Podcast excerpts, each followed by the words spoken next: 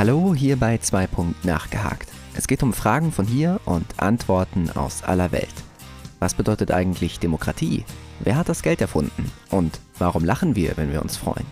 Fragen, die bewegen und neugierig machen. Bei uns geht es von den Kältewüsten des Polarkreises bis zu Freibeutern der Karibik, leisen Bibliotheken und zu den Tiefen des Ozeans.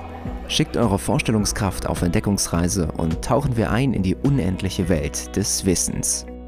Folge 4. Was sind eigentlich Aktien? Immer wieder hören wir in den Medien von Aktien, Dividenden und Finanzmärkten. Doch für die meisten sind die vielen, teils sehr ähnlich klingenden Begriffe verwirrend. Wir wollen daher in dieser Folge 2. nachgehakt die Grundlagen zusammentragen und möglichst verständlich erklären. Am besten starten wir dazu ganz am Anfang. Teil 1. Was ist eine Aktie? Ganz grundsätzlich ist eine Aktie der verbriefte Beleg für Unternehmensanteile. Doch was heißt das genau? Hier ein kleines Beispiel. Wenn Max mit seinem Kumpel Sebastian eine Eisdiele gründen möchte, müssen die beiden 25.000 Euro Startkapital einzahlen. Wenn in unserem Beispiel die beiden nun jeweils 12.500 Euro, also die Hälfte des Betrages einzahlen, sind sie zu jeweils 50 Prozent am Unternehmen beteiligt, es gehört den beiden zu gleichen Teilen. Nach ein paar Monaten läuft die Eisdiele der beiden so gut, dass sie gerne einen zweiten Laden in einem anderen Stadtteil eröffnen möchten. Die Kosten für die Miete, das zusätzliche Personal und die Gerätschaften können die beiden sich jedoch noch nicht leisten. Da die beiden bei ihrer Bank auch keinen Kredit aufnehmen möchten, suchen sie nach anderen Finanzierungsoptionen. Max kommt schließlich auf die Idee, nach Investoren, die ihnen Geld zur Verfügung stellen können, zu suchen. Auf den Aufruf der beiden meldet sich Maike. Sie ist bereit, den beiden 25.000 Euro zu geben, damit diese die zweite Eisdiele eröffnen können. Im Tausch fordert sie 50% der Unternehmensanteile, da ja nun 50% des Kapitals von ihr stammt. Die beiden akzeptieren diesen Vorschlag und Maike wird als Eigentümerin eingetragen. Aktien funktionieren nach demselben Prinzip. Unternehmen, die Geld benötigen, um zu expandieren oder an neuen Produkten zu forschen, können Anteile am Unternehmen verkaufen, um damit Geld einzusammeln. Diese Anteile nennt man dann Aktien. Der Prozess der Herausgabe wird IPO, kurz für Initial Public Offering bezeichnet. Zu Beginn existierten Aktien in Papierform und sahen ähnlich aus wie riesige Geldscheine im DIN A4-Format. Daher die Formulierung verbriefter Beleg. Heute werden Aktien rein digital gehandelt. Gedruckte Formen gibt es nur noch als Sammlerstücke oder zu besonderen Anlässen als Sonderexemplare. Teil 2. Wie funktioniert der Aktienhandel? Wertpapiere, wie Aktien auch genannt werden, werden an besonderen Handelsplätzen gehandelt. Diese nennt man dann Börsen. Die in Deutschland bekannteste ist die Frankfurter Börse.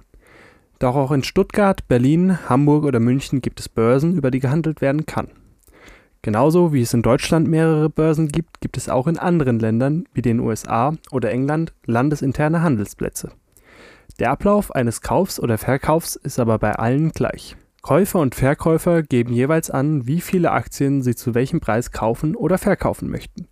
Der Betreiber des Handelsplatzes bringt dann Käufer und Verkäufer möglichst optimal zueinander, sodass jeder die Aktien für den bestmöglichen Preis kaufen und verkaufen kann.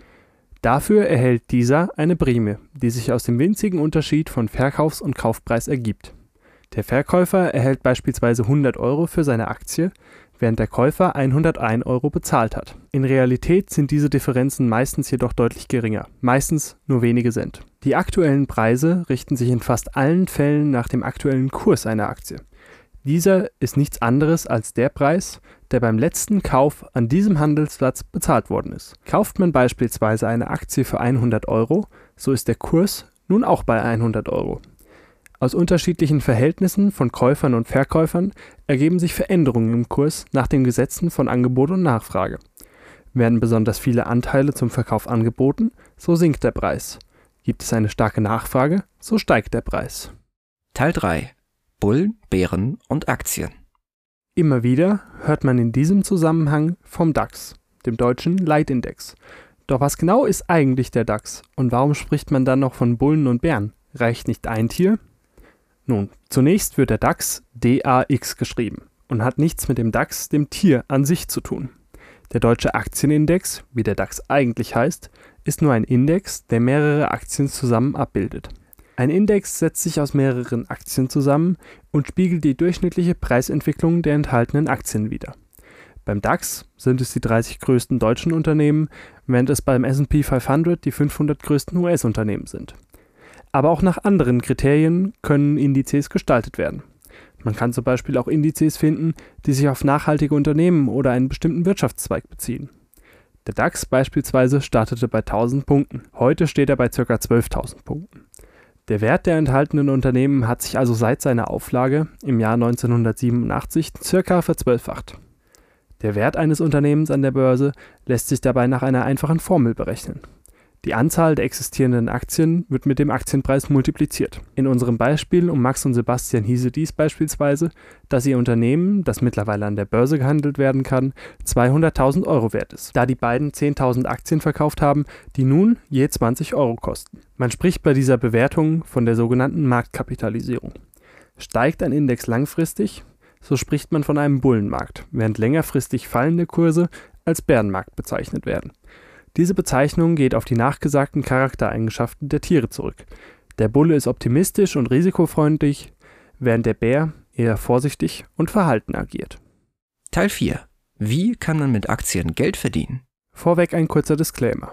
Bei den nachfolgenden Informationen handelt es sich nicht um eine Anlagenberatung, sondern nur um meine eigene Meinung.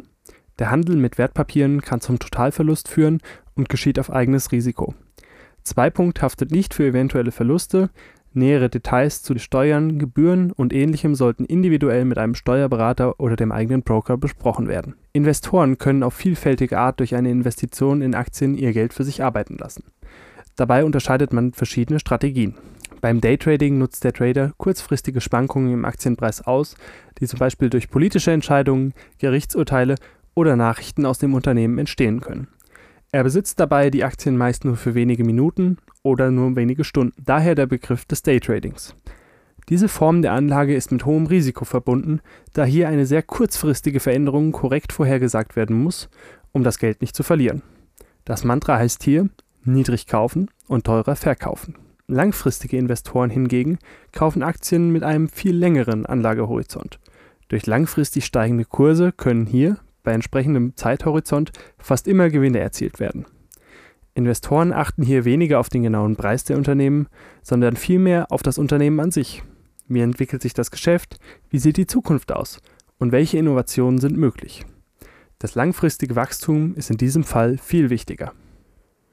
Die dritte und letzte Art, die ich hier erklären möchte, es gibt natürlich noch viele weitere, deutlich komplexere Methoden, ist das Investieren in Dividendenaktien. Wenn ein Unternehmen so viel Geld verdient, dass es keine sinnvolle Möglichkeit sieht, dieses Geld zu reinvestieren, um weiter zu wachsen, kann es dieses Geld auch an die Aktionäre auszahlen. Diese Auszahlung wird dann Dividende genannt. Das Unternehmen teilt das verfügbare Geld auf die ausstehenden Aktien auf und jeder, der eine Aktie des Unternehmens besitzt, bekommt pro Aktie eben diesen Betrag ausgezahlt. Investiert man beispielsweise in ein Unternehmen wie Coca-Cola, das seit über 55 Jahren ununterbrochen Dividende zahlt, so bekommt man einmal pro Quartal eine Dividende ausgezahlt. Dieser Turnus ermöglicht es, ausreichend große Beträge regelmäßig auszuschütten. Die Häufigkeit variiert aber je nach Unternehmen. So gibt es auch monatliche oder gar nur jährliche Ausschüttungen. Letztere sind besonders in Deutschland üblich. Wir hoffen, euch hat dieser kleine Börsencrashkurs gefallen. Zukünftig wollen wir gerne unter Nachgehakt Wirtschaft auf wirtschaftliche Themen eingehen und die weltweiten Zusammenhänge leicht verständlich aufbereiten. Schreibt uns gerne, welche Themen euch interessieren würden und worauf wir näher eingehen sollten. Bis dahin, wir hören uns.